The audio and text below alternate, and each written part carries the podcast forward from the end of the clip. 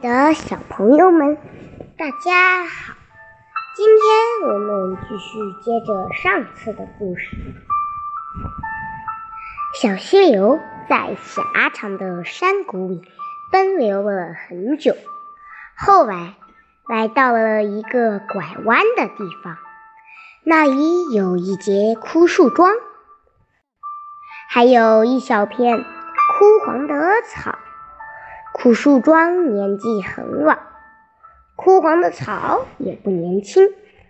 他们天天守在一起，就是发牢骚。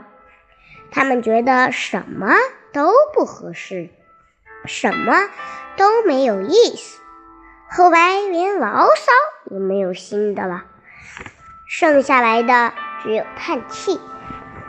他们看着活泼愉快的小溪流。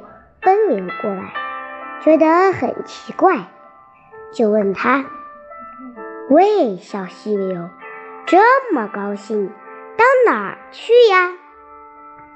小溪流回答：“到前面去，自然是到前面去呀。”枯树桩叹口气说：“哎，哎，忙什么呀？歇会儿吧。”枯黄的草也叹口气说：“唉，唉，喂坏了可不是玩的，就在这儿待下来吧。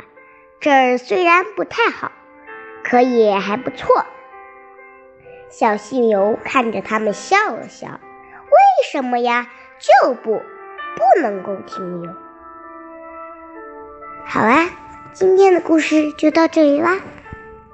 小朋友们，再见。